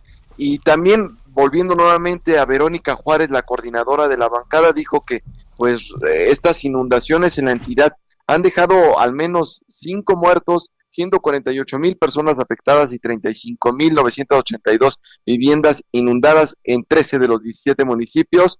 Ahí recordó que pues en el segundo día de gira del presidente Andrés Manuel López Obrador por Tabasco, el mandatario pues confesó y la cito textualmente que se abrieron parcialmente las compuertas de las presas para evitar que se registrara una inundación mayor en Tabasco, aunque eso implicó que la salida del agua afectara a los municipios de Centla, de Jalpa y de Nacajuca y pues lo que derivó a la inundación de estas zonas. Javier, por lo tanto, pues el PRD, como tú lo señalas bien, arremetió fuerte contra el presidente Andrés Manuel López Obrador y pues también van a seguir insistiendo en que pues la Comisión Nacional del Agua responda por estas declaraciones y por esta decisión que se tomó Javier Auditorio. Muchas gracias, Iván. Buenas tardes. Buenas tardes. Ya está a punto de empezar la conferencia de prensa. Lo dejamos. ¿Tenemos el audio original? Ahí, este, nomás tantito, ahí para que veamos. Está encabezado, está el, el, el de. El, es para América del Norte. Está también eh, Roberto Velasco, el, de los cacahuates. Está Marcelo Bray, el director de comunicación social. Este, ya lo tenemos, vámonos con ello. Muchas gracias. Muy bien. Bueno, muy buenas tardes, gracias por acompañarnos.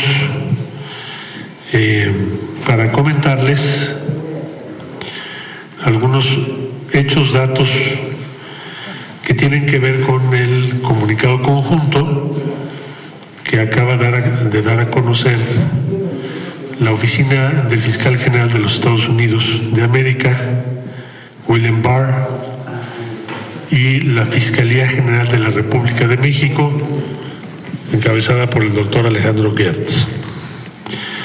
Si ustedes me permiten, haría referencia a varios hechos que van explicando la evolución y al final el significado de este comunicado para ambos países. Como ustedes saben, el día 15 de octubre se llevó a cabo la detención o aprehensión del general retirado Salvador Cienfuegos Cepeda en Los Ángeles, California, del aeropuerto internacional. Este hecho fue comunicado directamente al de la voz, al secretario de Relaciones Exteriores, por el embajador de los Estados Unidos de América en México, Christopher Landau el propio 15 de octubre.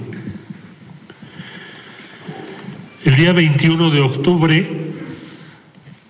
sostuve reunión con el embajador Landó en esta Cancillería, en la que le expresé verbalmente la sorpresa y el descontento de México por no haber sido enterado con anticipación de que existía una investigación en contra del general retirado Cienfuegos, quien fuere el secretario de la Defensa Nacional. El 26 de octubre sostuve una conversación telefónica derivado de la reunión que les acabo de referir con el fiscal general de los Estados Unidos, William P. Barr, en la que le hice saber el descontento del gobierno de México por la falta de información compartida en la investigación y posterior detención del exsecretario de la Defensa Nacional, basándome en el criterio de que tenemos una alianza en contra de la delincuencia organizada y no era para nosotros, para el gobierno de México, entendible que siendo aliados no se hubiese notificado a la parte mexicana.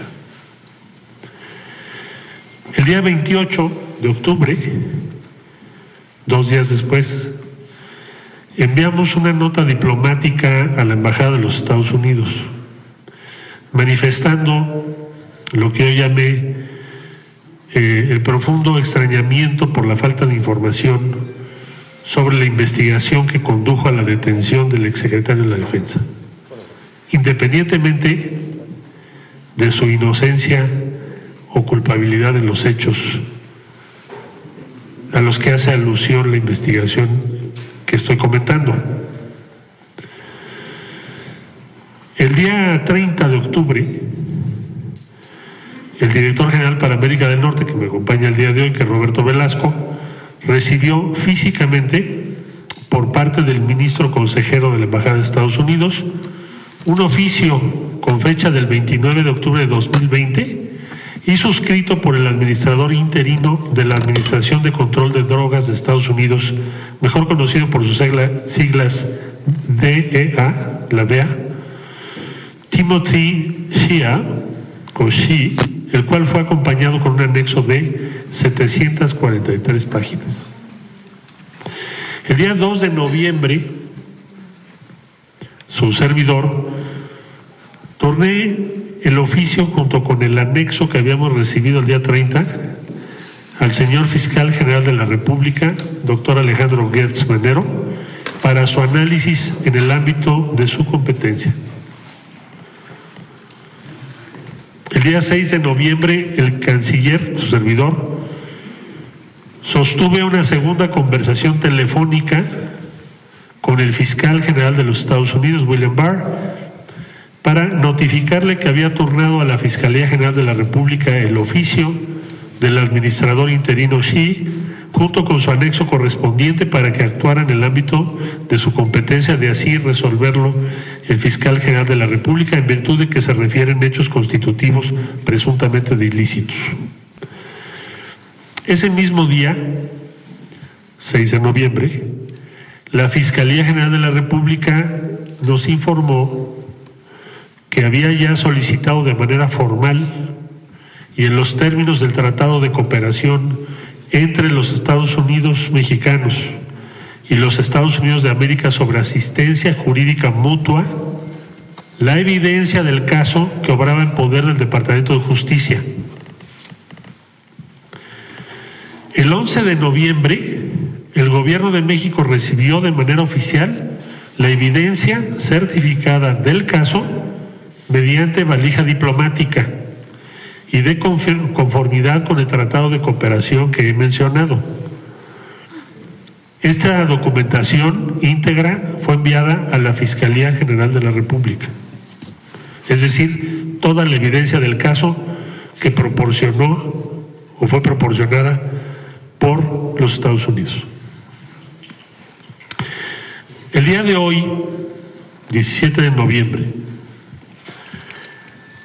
Después de prácticamente seis días de que se recibió esa evidencia certificada, la Fiscalía General de la República y el Departamento de Justicia de los Estados Unidos dieron a conocer que gracias a la estrecha relación entre ambas dependencias, el Departamento de Justicia tomó la decisión de solicitar a la jueza del caso que se desestimen los cargos penales contra Salvador Cienfuegos para que sea investigado y en su caso procesado acorde con las leyes mexicanas. Con este motivo, la Fiscalía General de la República dio a conocer una declaración conjunta hace pocos minutos, declaración conjunta con el fiscal general de los Estados Unidos. Si ustedes me lo permiten, les leo brevemente o rápidamente lo que contiene este, esta declaración conjunta. Y dice, el 15 de octubre de 2020, el exsecretario de la Defensa Nacional de México, el general Salvador Cienfuegos Cepeda, fue arrestado en Los Ángeles, California, por cargos estadounidenses de conspiración para fabricar, importar y distribuir narcóticos a Estados Unidos, así como lavado de dinero. Una vez que se tuvo noticia sobre la detención y los cargos imputados por autoridades estadounidenses al general Cienfuegos, la Fiscalía General de la República Mexicana abrió su propia investigación. En reconocimiento a la sólida asociación institucional entre México y Estados Unidos y con el interés de demostrar nuestro frente unido contra todas las formas de criminalidad, el Departamento de Justicia de los Estados Unidos ha tomado la decisión de buscar que se desestimen los cargos penales de Estados Unidos en contra del exsecretario Cienfuegos para que pueda ser investigado y en su caso procesado de acuerdo con las leyes mexicanas, es decir, en territorio nacional de México. A solicitud de la Fiscalía General de la República, el Departamento de Justicia de los Estados Unidos en virtud del tratado que rige el intercambio de pruebas. Ha proporcionado a México pruebas en este caso y se compromete a continuar la cooperación dentro de ese marco para apoyar las investigaciones que realizan las autoridades mexicanas.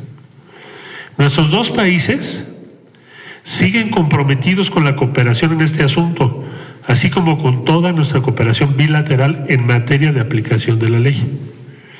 Como refleja la decisión de hoy, somos más fuertes cuando trabajamos juntos y respetamos la soberanía de nuestras naciones y sus instituciones. Esta estrecha asociación aumenta la seguridad de los ciudadanos de nuestros dos países. Hasta aquí el comunicado conjunto de la Fiscalía General de la República de México con la Fiscalía General de los Estados Unidos. Si ustedes me permiten para concluir, ¿qué significa esta decisión? Bueno, mañana tendrá conocimiento de ello la juez que conoce de este caso, de Nueva York, y tendrá que acordar lo que a su juicio proceda. Presumiblemente que se desestimen los cargos contra general Cienfuegos. Significa que seguirá su proceso en México, que retornará a nuestro país. Significa que serán aplicadas las leyes mexicanas, porque los hechos a los que hace alusión la investigación que he comentado de Estados Unidos se cometieron en territorio mexicano presumiblemente. Significa que la investigación, las imputaciones, tendrán que sustanciarse y probarse que los indicios dentro del ámbito de la autonomía de la Fiscalía General de la República tendrán que ser, en su caso, confirmados o no.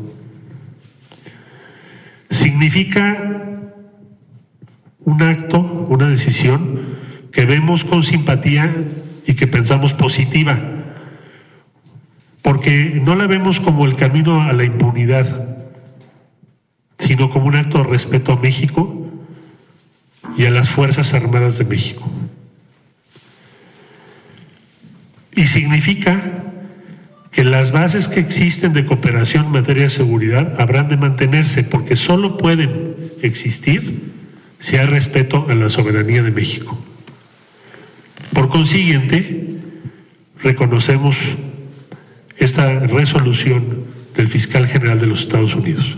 Quisiera para concluir también reconocer en todo lo que vale y subrayar la atinada, enérgica y eficaz conducción de este asunto por parte del fiscal general de la República, el doctor Alejandro Gertz Manero, quien en el ámbito de la competencia y autonomía de la Fiscalía General logró este acuerdo y esta declaración conjunta en favor de México. Hasta aquí la información que tenemos hasta este momento y estoy a sus órdenes, señoras y señores. Lo que hemos escuchado es eh, la participación del secretario de Relaciones Exteriores explicando cómo es que se dieron las cosas en relación a la petición de retiro. Fíjese, hay que hacer ahí, hay que recular un poco en las formas. La petición de retiro de los cargos a la jueza de, eh, de los cargos en contra del Salvador Cienfuegos para que con base en esos cargos y con base a la información que hay y que se tienen, este, se pueda tener plena claridad en México de si estos delitos se competen y pueden juzgarse en México, pero de cualquier manera ya escuchó usted toda la información. Lo que sí le digo, este, eh, que me parece muy importante, es que la jueza federal de Brooklyn, a cargo del proceso contra el general Cienfuegos, quiere que el principal responsable de la fiscalía, o sea, Raymond Barr, le explique en persona las razones para retirar los cargos por narcotráfico y lavado de dinero contra el exsecretario de la Defensa mexicana. La Corte no entiende la necesidad de sellar temporalmente los documentos 20 y 21, por lo que ordenará su publicación a las 5 de la tarde si no recibe una explicación. El señor Ducharme tendrá que aparecer en la audiencia de estatus el 18 de noviembre, dijo la jueza. Se desconoce si Cienfuegos preso en el Centro Metropolitano de Detención de Nueva York, todavía tendrá que comparecer en dicha audiencia. Le Bagley, eh, ordenó publicar los documentos 20, 21, 22 en lo que la Fiscalía pide retirar los cargos contra el militar. Los documentos presentados este lunes son la moción para desestimar el caso y una corrección posterior. O sea, esto fue ayer. El documento 22 presentado hoy es una carta adicional de la Fiscalía a la jueza. Hoy, comunicados simultáneos del Departamento de Justicia, de la Fiscalía General de la República, confirmaron que se cancela el caso contra Cienfuegos en Estados Unidos, donde está detenido desde hace un mes para que sea investigado en México. Al momento, la Corte solo publicó el asunto al que se refiere cada uno de los documentos. Dicho de otra manera, el gobierno de los Estados Unidos, la fiscalía, retira el cargo. Pero la jueza dice, ¿y ahora por qué me lo retiran? Quiero una explicación de por qué me están solicitando retirarlo, más allá de que todo esto sea público, ¿no? Y que se conozca. Entonces, auténticamente, auténticamente en eso andamos. Vamos a ver, que no quiere decir que al retirarle los cargos, como yo dije hace un momento este, equivocadamente, se ponga inmediatamente en libertad le van a comunicar mañana al general Cienfuegos que le retiran los cargos y mañana que le van a le van a este va a tener que la jueza recibir una explicación, debe recibir una explicación la jueza del por qué le están retirando los cargos. Entonces ya se toma la decisión y ya vendrá la siguiente parte. ¿Qué puede pasar? Este, hay una parte que estamos todavía eh, le confieso como medio medio en este en proceso en curso. Vamos a seguir escuchando ahorita que está hablando Marcelo Obrador para ver qué dice sobre una pregunta que le acaban de hacer. Por la detención pero yo hablé con el fiscal. Me dio diciendo que vámonos allá. Vámonos mejor contigo Diana que estás allá. Adelante Diana Martínez. Así es Javier pues eh, hola hola. Te escuchamos perfectamente. Sí Javier, pues está en estos momentos la conferencia de prensa del canciller Marcelo Ebrard y pues te habrás dado cuenta que por lo menos en un mes el gobierno mexicano logró que concluyera la acusación contra contra el general Salvador Cienfuegos. Creo que aquí la, parte importante es eh, si Marcelo Ebrard va a informar eh, en qué se basa la investigación de la Fiscalía General de la República. Ya en este en este comunicado conjunto informaron que luego de que se tuvo eh, noticia de la detención y de los cargos que se le imputan eh, eh, por parte de autoridades estadounidenses, pues la Fiscalía General de la República inició su propia investigación. Sin embargo, hasta el momento, pues no, no sabemos cuáles son los delitos por los que está siendo investigado específicamente Salvador Cienfuegos en Uy, se colgó. Eh, está Diana Martínez allá. Vámonos en vivo, ¿no? Con, con Marcelo Obrador. Adelante. Eh, denota esto es que, para ser muy específico, México, ¿qué argumentó? Se trata del exsecretario de la Defensa Nacional. Se le imputan delitos cometidos en México. ¿Por qué tiene que ser juzgado en, en territorio extranjero? Entonces, que se ponga. ¿Qué tiene que en- ser juzgado en territorio extranjero? Aquí viene el gran asunto, porque la droga se iba a Estados Unidos. Ese es el asunto por el cual Estados Unidos hizo acuso de recibo. Diana, vámonos contigo. Sí, Javier, eh, te, comentaba, este asunto de que va a retornar a, México, como lo señaló Marcelo Ebrard, que será investigado eh, en México porque los hechos se cometieron eh, pues presuntamente en México y, y sobre todo que pues ellos consideraron que es una decisión positiva eh, y que no es un acto de impunidad, sino un acto de respeto a México y a las Fuerzas Armadas de México, Javier. Creo que estamos ahí en un lío, ¿eh? Todavía. A ver qué dice la jueza, ¿no? Porque tú le dices a la jueza retire los cargos y si la jueza dice, ¿por qué los voy a retirar? Por quien acusa era de la fiscalía. Entonces, si la fiscalía le dice a la jueza, ya no voy, pues ya no va, ¿no, Diana? Sí, exactamente. No sabemos qué, vaya a pasar en este en este procedimiento. Si eh, podrían ser de oficio. Eh, Evidentemente hay una una acusación directa por parte de, de las autoridades de Estados Unidos, pero bueno, creo que la, la duda es, ok, si, si se supone que van a, investigarlo en México, ¿por qué se le investiga? ¿Cuáles son los delitos que se podrían configurar aquí o que podrían ser similares a la al delito de, de conspiración? Eh, para fabricar, importar y distribuir narcóticos a Estados Unidos y sobre todo por lavado de dinero. Aquí existe el, el delito de lavado de dinero y también eh, delitos contra la salud o delincuencia organizada o cuál se le puede configurar aquí, pero por lo pronto no se ha mencionado nada sobre la investigación que trae aparentemente la Fiscalía General de la República, Javier. Yo supongo que es atribución de la, de la fiscalía, ¿no? Darla a conocer más que la propia Cancillería. Gracias, querida Diana. Sé que seguirás por aquí. Gracias. Sí, buena tarde. Buenas tardes. A ver, vamos a, a- cerrar, si le parece, para concluir. El señor general Cienfuegos le han retirado los cargos la fiscalía. La jueza de Brooklyn le dice por qué los retiras. Todo eso mañana lo estaremos sabiendo. L- seguramente ya están retirados y el general Cienfuegos quedará en libertad, pero quedará en libertad en Estados Unidos, pero no así en México porque el gobierno mexicano, la fiscalía mexicana ya le ha imputado cargos, entonces lo traerán a México y veremos si los cargos que le imputan en Estados Unidos, que son los cargos que también se le imputarán en México, tienen validez y proceden o no. Y ahí entraremos en el juicio, pero ahora en México. Todo indica que el señor ya regresará a México. Eso es lo que es un hecho.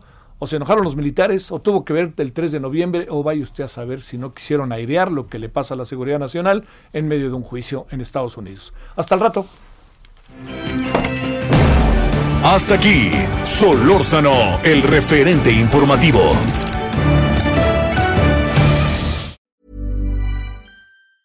Ever catch yourself eating the same flavorless dinner three days in a row? Dreaming of something better? Well, HelloFresh is your guilt free dream come true, baby. It's me, Gigi Palmer. Let's wake up those taste buds with hot, juicy pecan crusted chicken or garlic butter shrimp scampi. Mm. Hello Fresh. Stop dreaming of all the delicious possibilities and dig in at HelloFresh.com. Let's get this dinner party started.